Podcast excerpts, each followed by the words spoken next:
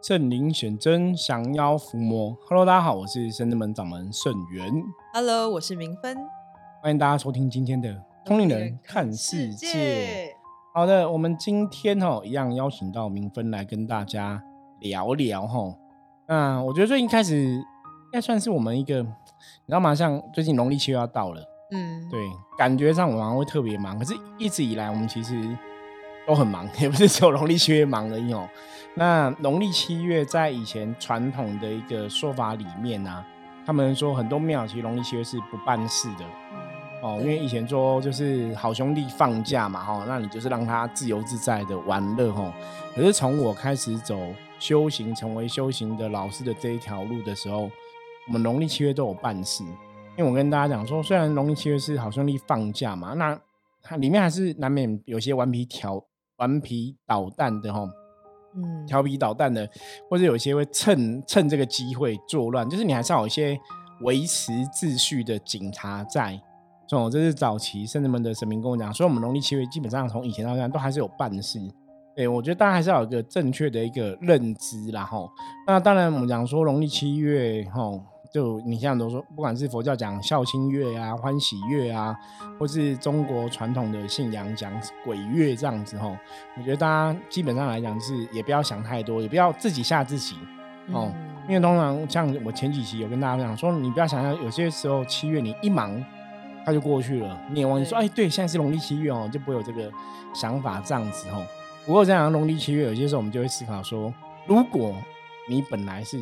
比较灵异体质的朋友，如果你对这些能量比较敏感的话，也许你真的农历七月要特别注意一下下，因为很多时候在农历七月的时候，可能你如果真的比较敏感，你可能也有些时候，如果你的能量没有很稳定，你就很容易被外在能量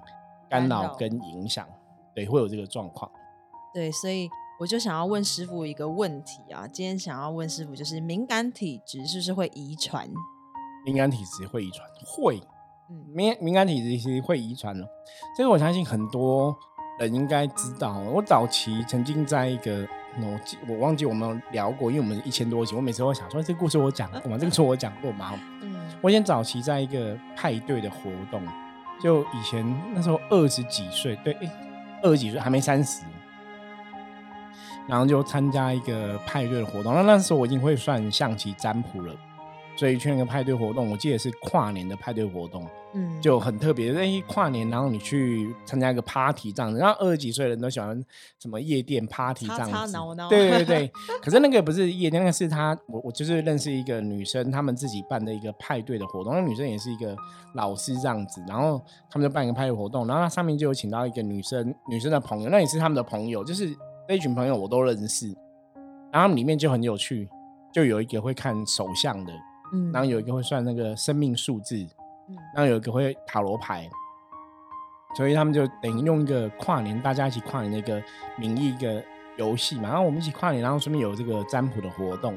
然后我就去那个占卜活动算塔罗牌那个，我就看他算，因为我以前对这种东西很好奇，所以我就都给他们试试看嘛，哈，然后最后算生命数字，他就算我的生命数字。我已经忘记，反正我我记得我生命数我是五号人哦，大家如果研究可以大概稍微研究一下五号人什么个性这样子哦，忘了是三二五的样子哦。然后像谁是什么几号人，当然这个有一个参考价值。那他们在算生命数，他是看什么？有点像看九宫，他是整个都看，他不是只有看五号人而已。所以那时候我记得他跟我讲说，他说我的生命数是特殊的格式。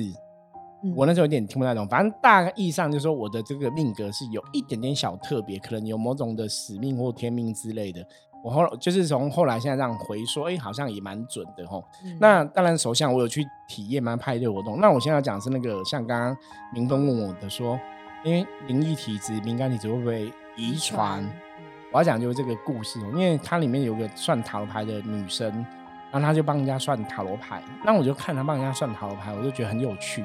那他真的就是很燥，你知道桃牌以前的书上都会讲说你要洗牌，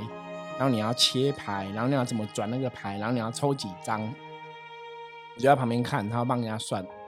他就说：“那你要手放在牌上面讲你的问题，然后你要怎么洗牌，怎么切牌，他就跟大家每个人讲。那讲完之后，每个人就这样算嘛，然后他就解释。可是很多时候，因为我那时候已经开始有接触灵修了，嗯已经接触灵修好多年，然后也在帮人家算象棋占卜，所以大家也了解占卜这个逻辑。所以我看他帮人家算哦，其实可能真的我们有小小的一个天分或直觉，就是我其实看得出来你算的到底准不准，嗯，就是那个客人的回馈，或者说你看那个当场那个能量的交流，那我就觉得他蛮厉害，就是他算，其实客人也是点头如捣蒜，所以我就都待在旁边，就派对活动，我都在旁边看他帮人家算好牌，我觉得很好玩，然后我觉得很厉害这样子。那我当然就很想尝试嘛。那因为你这次派对活动，我我有点算是工作人员，就去帮忙我那个朋友这样子，所以我就是等其他的他的粉丝，因为那个他其他是他们的粉丝，然后算完我就最后，那最后那时候已经就已经他大概已经算了一个多小时，快两个小时了吧，嗯，就算很多人这样。到最后我就我那样说，那我说你会不会很累？你还可以吗？说那你可以帮我算一下，我也想要体验一下。我说好，然后我说他我我已经忘记我要问什么问题了，然后就去算。可是很特别是，我说那我等一下怎么洗牌切牌？他说不用，他就把牌放桌上哦，嗯，然后你知道吗？他就是手隔空哦，他隔空在那个牌上面这样子左右晃来晃去。然后我说那我要抽几张？他说不用，你想知道什么问题？我说诶，我不是要洗牌切牌吗？他说不用，你直接告诉我你的问题就好。我想嗯。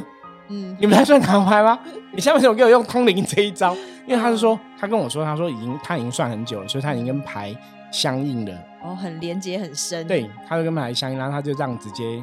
算，然后我就直接讲问题，他就直接回答我。反正那时候我记得我我我忘记我问什么问题，可能也是跟工作财运有关系，因为那时候还开公司嘛，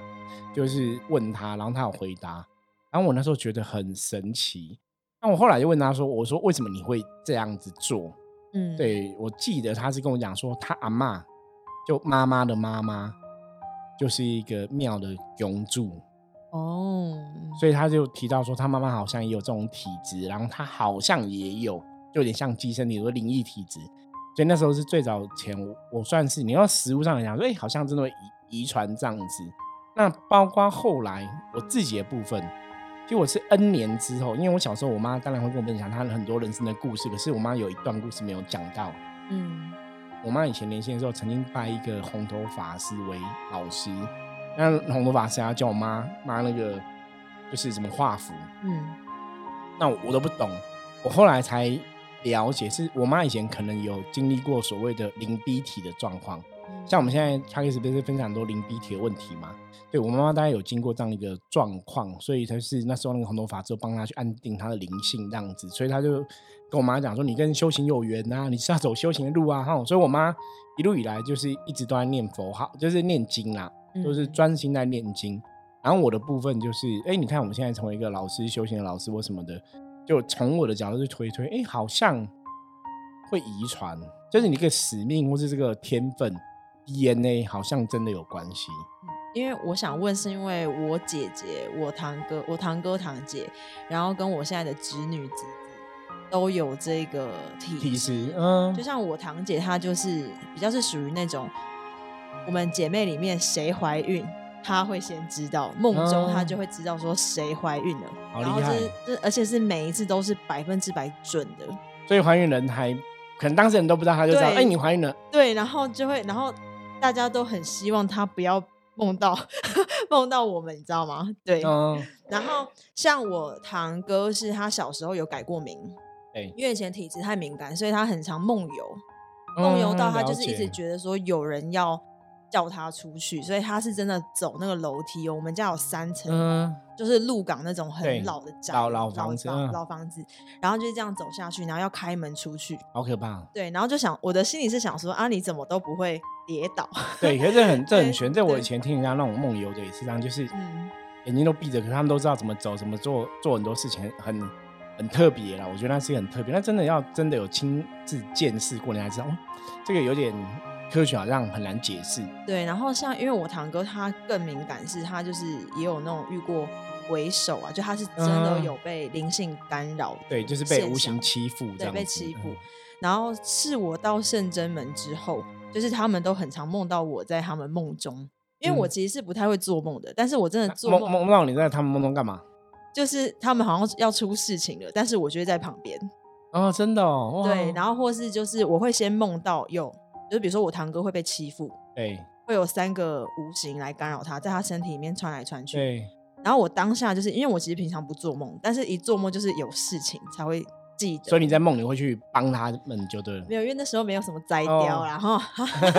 所以那时候只能在旁边很生气。然后我只嗯记得我在梦中就是跟他讲说：“你给我滚！”就是很哦生气，然后就醒来的时候是有那个情绪对。，能量啊，但是过没几天，我堂哥也梦到一样的梦。哦，好厉害，对，所以我那时候觉得哇，好神奇，很神奇，真的是神，然后嗯特别，到后面是我侄子侄女，他们还小，然后因为我知道我呃乡下的家没有那么干净，嗯，因为我每次回去其实都会睡不好，了解，然后我侄子侄女就很常会跟我堂姐讲说：“妈妈，为什么上面一直有叔叔在上面飞啊，好可怕哦！然后我应该应该去静一下，下次我们有机会去静一下 好了。欢迎来鹿港，因为鹿港其实我觉得可能是庙很多，嗯，然后所以就是我觉得。呃，有些磁场不知道庙的那个正还是邪，反正就是那个磁场不是很好。对对，所以回鹿港其实都有一种压迫感。因为讲民间就就可能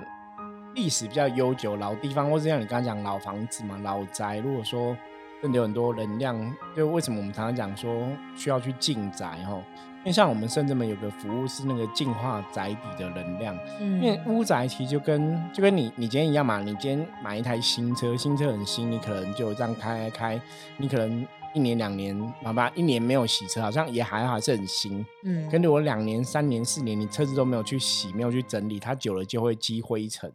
这就是一个自然现象。所以屋宅一样，屋宅一样，你平常就是要打扫啊，要管理嘛。那甚至屋宅，大多数我们都讲，这个世界是这样，道教的逻辑认为万物皆有灵。嗯那佛教也有这种看法，他觉得到处都有佛嘛，哈。可是他们的看法是，你如果这是个房子，它里面就是要有个能量的流动，因为房子就给人家住的。可是你如果都没有阳间的人进去里面住，嗯里面阿飘就进去住了，因为阿飘就是人死了之后变成阿飘嘛，所以它会带有人的习性。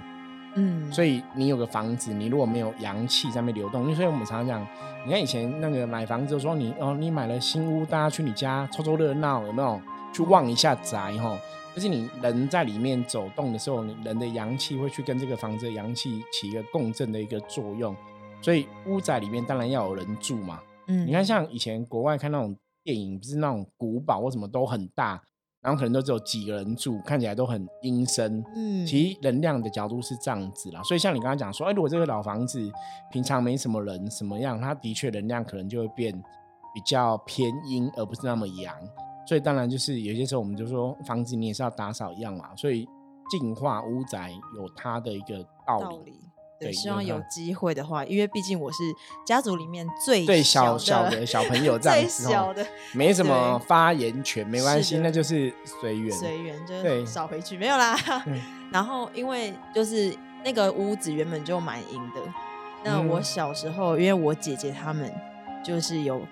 带我一起玩笔仙。啊，真的吗？在那个屋子里玩吗？在那个屋子里玩，然后我啊就想说怎么那么好请，因为真的就是哦有一支笔在动。对，可是为什么我会相信笔仙这件事情？是因为我那时候我最记得我国小一年级，嗯，然后我都没有跟姐姐他们讲说我我暗恋的男生的名字。对，可是那时候就问哦，就是他就说啊，就是啊，那明芬暗恋的男生的名字是谁？对，结果那个前两个字写出来，我到现在都还记得我那个国小一年级暗恋的对象的名字、嗯叫做什么许，姓许这样子。对，他写了一个许，然后在下面下面那个字也是对的。对，他没有写到第三个字，你就吓。我就吓到了，因为我就觉得说哇，就是我没有跟姐姐别人，因为跟姐姐他们可是你没有自己心理作用，自己偷偷用吗？没有，我发誓就是完全没有。就我那时候就觉得说怎么，所以我那时候才觉得，哎、灵魂这件事情就是蛮有趣的。对然后加上因为那时候是，呃，算是守护灵吧，那时候是请守护灵，然后他就不走，嗯，就是一直在中间晃，然后不走。然后那时候就看到就是外面我们窗户就是小朋友，然后外面有白白的东西在外面飘。好可怕。对，所以那时候其实那个是我觉得小时候我们有我跟我的兄弟姐妹有集体去一起呃体验过这件事情。对啊，后来呢？后来是应该是没有什么事情，但是就是那时候就觉得说，就可是你那时候请他不走，后来后来怎么走你也忘记了，我也忘记了，反嗯正就是、啊最后终于请走了这样。对对对，所以最后有顺利请走就对了。对，嗯然后其实我觉得，嗯，可但是那是小时候的事情，可是我觉得就是因为我真的没有跟任何人讲，对，就是而且我因为小时候很单纯，一年级你也不会想要说要不会想那么复杂，要对写说哦，我要我要写那个暗恋对象的名字，也也也没有，可是他就是写出来，那是真的蛮可怕的。对我也觉得还蛮蛮蛮可怕的。然后我现在要跳题喽，好，就是我刚刚想到子女的事情，我讲我想到一个鬼故事，嗯，可以跟大家分享，很很应景，农历节快到了。就是因为我姐夫他在上海的松江区，就是比较靠郊区的地方，然后他是雇工厂的。那那时候因为我侄女还小，然后我姐姐就想说，就带着她到那边去，就是大家团聚在那边这样子。嗯，然后就是住我姐夫他的那个工厂，这样，就是工厂里面有宿舍宿舍这样。然后就是就是我侄女，她就是晚上会一直哭，然后我姐姐就想说，为什么她就是哭，然后会一直对着一个角落一直指，然后是已经一天、两天、三天、四天，就是她已经连续哭很很多天了。对，结果她终于有一天就说：“妈妈，为什么姐姐为什么一直在梳头发？”嗯，好可怕。她就一直指着那个，而且很小哦，嗯为什么她一直梳头发？对，因为小孩子不会骗人，你懂吗？他们就是很对单纯，就看到的而且都还没。上小一，就是那时候大对概是那种幼幼班的那个、那个、那个阶段。对对，很小，嗯，他说：“姐姐，为什么那个姐姐一直梳头发？”然后我我堂姐还问哦，她怎么梳的？对，她说：“没有，她她她就拿着头，她说头是拿放我在在手上，对对对这样梳的。对，好歘可怕起来直接好赶可 怕。赶快回台湾，所以你说你姐姐马上决定就立刻回台湾，回台湾就对回台湾怕定居。对 对，所以那个就是，所以我才会说，就是如果说像这样，也可以顺便问师傅这个问嗯题，就是如果说小朋友真的他比较敏感，那我们大人我们能够用什么样的方式帮助他？对，一般真的台湾传统的做法，像我们也是会这样做然后、嗯就大概两个做法可以参考，一个是就是真的要带护身的东西在身上哦。你嗯看，像一般台湾的一些灵山大庙，当然都有平安符可以带嘛，哦。可是如果有时候遇到这种比较强的，我觉得这是比较强的一种负面的状况，就你已经看到了，前面已经看到这样子的话，嗯有时候那种平安符，平安符其实就是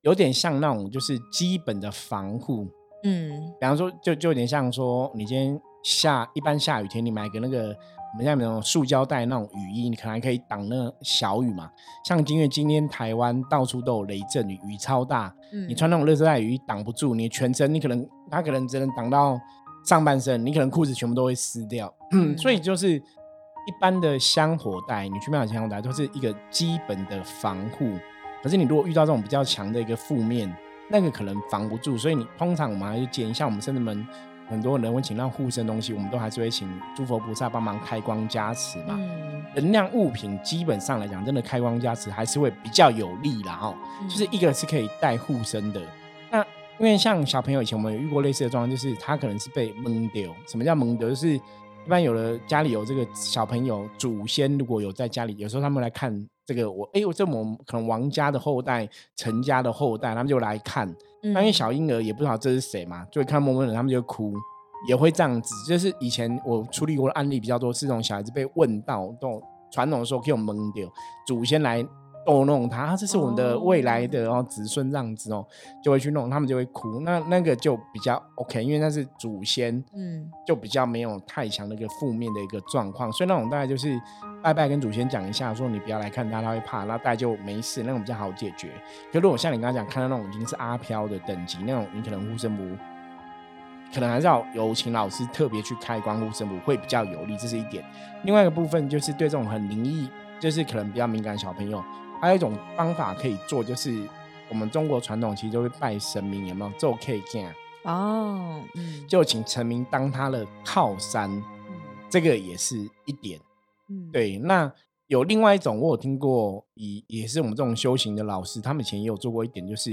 他会把这个小朋友的灵感给关起来，哇他们会用这种方法。那我个人比较不倾向是第三种方法，因为通常他是帮你把这个灵感关起来，当然这是为了保护它嘛。我觉得嗯哦，逻辑上是 OK，可是实物上我们讲能量法则，什么叫能量法则？你知道吗？能量法则就是，比方说我今天身体里面是，呃，假设我的肝缺水，嗯那我不能说哈，我现在这个水，我我不要从喉咙喝，我从肝直接喝，就是直接给肝喝灌水，我打针灌水，不是不能这样，因为你就是这个水就是只能从喉咙进来，然后就身体自己去分，你懂吗？就是他没有办法说我缺什么就做什么，所以应该讲说能量法则里面，我就像以前人家讲说，哦，那这个人什么天眼开了，我会把他天眼关起来。嗯我说逻辑上讲是说我把这个你的感应敏感关起来，可是实物上我们见过的法术哦，哈，见过的实际上能量是，它是把你整个人罩起来，哦，你懂吗？就像看魂那个做法一样。嗯所以你说去把小孩子太敏感，我把它关起来，它其实是把你的能量整个隔绝掉，所以你其实就变成麻瓜，你就对神也不会敏感，对人也不会，对鬼也不会。对，嗯那当然在某种程度来讲，他们觉得这是好的方法，可是实物上来讲，我觉得这不太好的原因就是，它只是用一个更强有力的能量去罩住你，让你不会去觉察到外面。可是我觉得人类本来就与生俱来有一些觉察能力，是跟你讲你要去趋吉避凶嘛。我对外在，比方说哈，我我今天手因为摸到火，火会很烫，所以我手会弹开，会知道这很危险。嗯可是我今天如果都戴手套，我摸火我就不会烫。可是等我觉得烫，我已经那火已经很大，我可能会更危险。嗯大家听懂这个逻辑吗？哈，所以基本上我比较不倾向第三种说啊，我把它关起来或怎么样。我比较会倾向是第一个，就是要么带护身符、开光加持过的护身的物品，或者是说请神明做主当他的保保护神啊、守护神。嗯可能会比较适合。那当然，像你们刚刚那个你姐姐这个做法，就是离开不好的地方，这很正确。我们常讲嗯趋吉避凶嘛，就是要靠近好能量，远离不好的能量。所以如果你知道那边有鬼，最好就是离开嘛。你不要说那我去找老师来收，因为就像你讲，他只是住工厂宿舍，不是你家。如果是你家，当然就要找老师去处理。可能我们甚至们就去帮忙处理。像早期我们有去帮人家处理过那种凶宅嘛，因为那就是屋主的家，人家那边自杀，你当然要处理嘛。对，可是如果那不是你家，就是是工厂的，那那是老板的事情啊，那你就离开比较简单。那那师傅有没有那一种，比如说在家里有一些花是不能种的，有没有听过这个说法？应该讲说，有些植物它嗯本身的能量就会比较偏阴一点，所以会有这个说法没有错。可是我觉得实物上来讲，还是要看每个人的状况啊。这个就是有些人，比方说有些命格可能比较适合他中了个，哎、好像也不会有事。嗯哦所以我觉得这个是还是要，我们会比较倾向是要个案讨论，倒不会说一定不能种什么或是怎么样。因为我我亲哥就有一个故事，嗯，就是因为我妈那时候就刚，就是我们刚买新房子这样子，然后我妈就是很浪漫的就想说，我们要在庭院就是种一大片的茉莉花，对，然后茉莉花也不错啊，感觉上蛮不错的啊、可是就是因为就有老师讲，因为我我哥那一阵子就是小时候就半夜十二点就会准时的，就是从床上这样眼睛睁很大，这样嗯。垂直九十度起来这样，然后呢，每天，然后也没有也没有什么哦，就是你叫他他也没什么反应，可是他眼睛就睁很大好。可怕。然后我哥眼睛又比我大，就他已经 是很大颗的那个眼睛，所以我 妈他们就会吓到这样。啊，结果后来后来就是问老师，然后那个老师是说，因为茉莉花的关系招阴。是哦，对，然后我觉得这应该不是这么单纯的茉莉花招阴这样，它可能有什么因缘在里面，或者有什么因果故事在里面。就知哦，有可能对，就是可能跟哥哥的前世今生或怎么样有某种的因缘跟因果故事。不然嗯为什么？因为逻辑上我们常常讲科学逻辑上，哎，如果这个噪音，那不会只有哥哥有感觉啊，你们应该也会这样子啊，哦，对，所以一定跟他有某种的关联哦在，哎也是哎，对不对？对。然后后面是因为我们家有请那个鹿港有一个很老的关圣帝君对，的庙，去那边请了一尊嗯上来，然后现在才会就是就比较好镇。住这样子。对，哦，所以家里现在有茉莉花吗？没有没有，哦，就因为老师那个老师说的话就全部砍掉了，就都没哦了解，然后就是砍掉，然后再请关圣帝君镇守这样子。，对，哦，这也是有它的道理。嗯，对，不过有些时候像你这样讲，当然逻辑上我们觉得哎请个神明保佑嗯很重要，可是我们实物上我觉得也也要跟大家分享，就是有时候你要请神明去镇这些镇煞的话，其实安神很重要。嗯，因为我们坦白讲哦，在我们的风水流派里面看法里面来讲，神明也很怕煞气。就是不是请神明跟煞气对冲，因为有煞气，其实它对神明也会有不好的影响。就是大家要有智慧啦。如果从风水流派来讲，神明你安的位置要对，如果安在煞气方，也不是一个好的安神的方法，反而会得不到神明庇佑，反而会得到不好的结果。嗯，觉得这也是要特别注意哦，小心。好，那今天谢谢明芬来分享这个大家很喜欢听的。有点小恐怖的灵异故事，这样子小小小的而已啦。对，因为我觉得我们 p 开始就是之前我们讲过嘛，很多听友都说，哎，以我们的节目会讲一些鬼故事，我们其实很少讲，一千多集大概没有讲几集哦。因为的确哦，我们讲能量的世界，就是当我们在讲这些东西，你在享受其实那个负能量的时候就会出现。嗯，所以我真的很谨慎，因为早期像我认识很多就是通灵体质的朋友，也，包括他看过我写的书，我写一些真实案例啊，或者我们 p 开始的节目。真的，你如果讲那都是真实案例，其实他们都会有感觉，他们都会觉得那个什么，然后我就会很谨慎，就是让你还是要对这些东西，他你你可能在讲阿飘讲什么，他可能还是有一些负能量。对，那我们当然希望传递正能量，不要负能量。所以，我们就是小小的讲一个灵异的东西，让大家皮乓姐就平安平安，对，听一下哈，啊，应景的题目。那不过也是谢谢明芬来跟大家分享哦，我觉得有些时候。放眼看世界，还是要分享这些东西，感觉蛮有趣的。然后，好，反正这个世界是非常的浩大，无形世界也是哦，总是不能铁齿哦。那当然，在无形世界里面，如果真的遇到一些奇怪的事情，也不要太担心哦。我们圣人们毕竟有伏魔师可以帮助大家哦。如果大家有这些真的容易缺到了，有一些阴阳两地哦的一些是非冲突，我们甚至们有很多神明可以帮忙哦。像最近就是包大人哦，阎罗电子帮的比较火药，所以大家有。状况需要帮忙也不用客气，就直接敲我们哦。好，那以上分享就到这里。接着我们一样来看一下大环境哦，负面能量状况如何？一样用象棋占卜抽一张给大家来参考。A 车哦，A 车小尴尬哦。A 车表示说，现在大环境真的负面能量指数有一点点高哦，所以大家今天在做很多事情上面来讲的话，可能真的要努力，不要想太多，放轻松一点去看很多事情哦。有一句话叫做。忍一时，风平浪静；退一步，海阔天空哦。今天可能要保持这样的心态，很多事情不用特别去争哦，然后输人家就输人家哈。做事情不顺利就不顺利哦，放轻松看待，今天才会顺利的度过。那如果今天很多事情你看得太认真、太用用心的话哦，可能你就会很累哦，或者甚至会跟别人起了冲突哦，所以要特别的注意。好，以上是我们今天分享的内容，希望大家喜欢。任何问题一样加入圣这门的 LINE 跟我取得联系。那最后跟大家讲，大家如果觉得我今天声音有点小沙哑是正确的，嗯，因为我刚刚接了神哦。那通常接神有时候讲话我就比较会压一下喉咙，讲话就会烧香。唉，总是，但是这就是我们的工作吧？对，很开心，很开心。对，当然神明来跟大家聊聊，大家也是很开心。那也是圣这门的神明来也是会给我们一些。教诲啦，就分享教育哈，我觉得也是，嗯，谢谢神明对我们的爱戴，然后，对，那这个就是我们，反正我们最近每天都在超越极限，我我最近每天都是满档，已经超越极限，不晓该讲什么，就也谢谢神明的的那个爱戴哦，也谢谢大家听友哦、信众朋友的支持哦，那我们每天都非常的充实哦，嗯，好吧，那这也是我们自己的大愿呐，希望可以帮助有需要的朋友这样子哦。好，那今天分享到这里，大家有任何问题，加入圣人门的来跟我取得联系哦。我是圣人门掌门圣元，通灵人看世界，我们明天见，拜拜，拜拜。